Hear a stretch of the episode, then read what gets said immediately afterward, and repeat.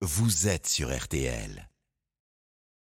Le jardin RTL.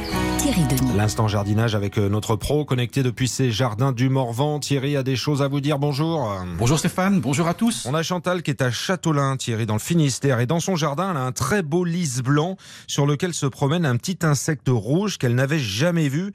Est-ce qu'on parle là d'une bestiole méchante? Oh là, et pas qu'un peu Stéphane. Alors j'aimerais que tous les jardiniers ouvrent très grand leurs oreilles parce que c'est super, super important.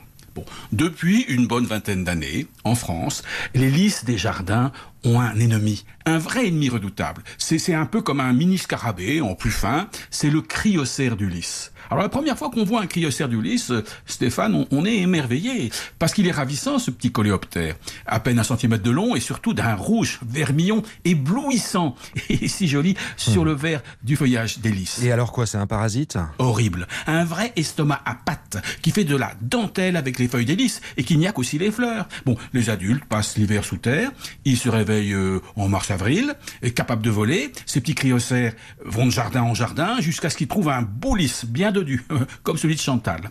Et là, ils commencent leur festin, et pire, ils se reproduisent. Ça veut dire qu'ils pondent beaucoup?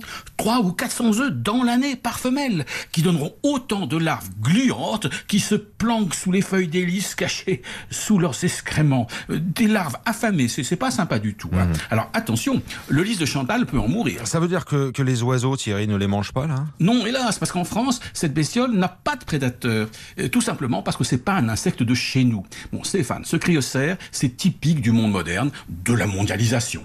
Il est originaire des lointaines régions d'Asie où poussent beaucoup de lys dans la nature. Bon, peut-être de la Chine, on n'en est pas très sûr. Avec le commerce international des bulbes à fleurs, il a commencé par coloniser les États-Unis euh, dès le lendemain de la guerre, puis après le Canada, ensuite l'Angleterre et puis enfin la France. Est-ce que Chantal pourrait s'en débarrasser, Thierry, en pulvérisant un Même pas en rêve. C'est coriace le cryocère. Il se fiche autant des insecticides bio des jardiniers que, que des décoctions de plantes faites maison, y compris la plus redoutable, hein, la décoction de Tanésie. Ah, Ça veut dire que le lys est, est condamné? Non, heureusement, Chantal va faire comme moi.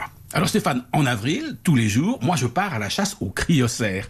Les adultes sont si rouges que je les repère facilement sur le feuillage des lys. Et puis, ben, je les écrase avec mes doigts. Bon, les jardinières raffinées, comme Chantal, peuvent mettre des gants. Mais Alors attention, hein, il faut être super rapide parce que c'est malin le cryocère. Quand il se sent menacé, il se laisse tomber sur le sol, ventre à l'air.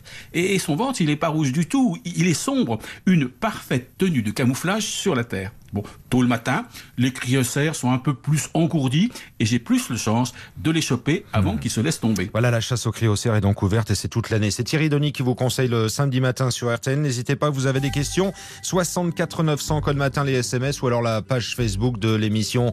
Bon week-end Thierry. Bon week-end Stéphane